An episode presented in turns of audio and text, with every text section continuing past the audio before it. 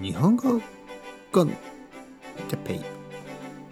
日本語学習者の皆さんをいつもいつも応援するポッドキャスト。は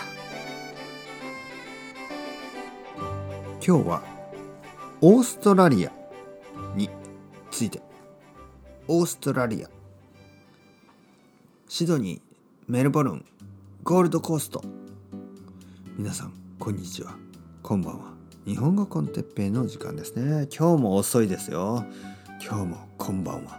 皆さん元気ですか？僕は元気ですよ。今日はオーストラリアについて話したいと思います。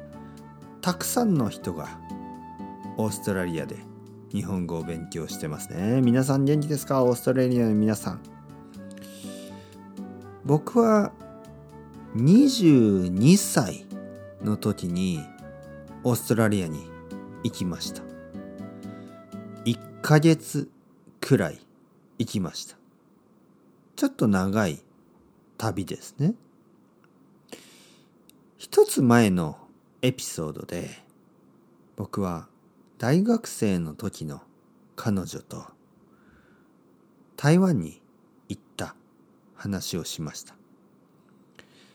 実はその彼女がオーストラリアにワーキングホリデーで1年間行きました。そして僕は彼女に会うため、ね、彼女に彼女と一緒に旅行をするためにオーストラリアに1ヶ月行きました。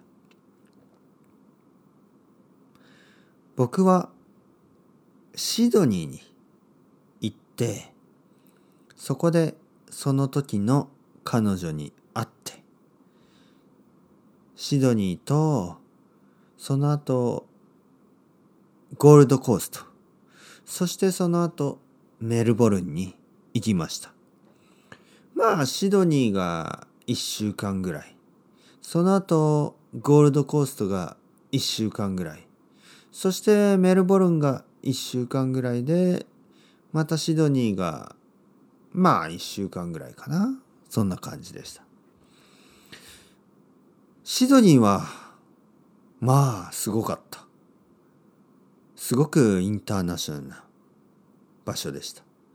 ゴールドコーストは本当に暑かった。本当に暑かった。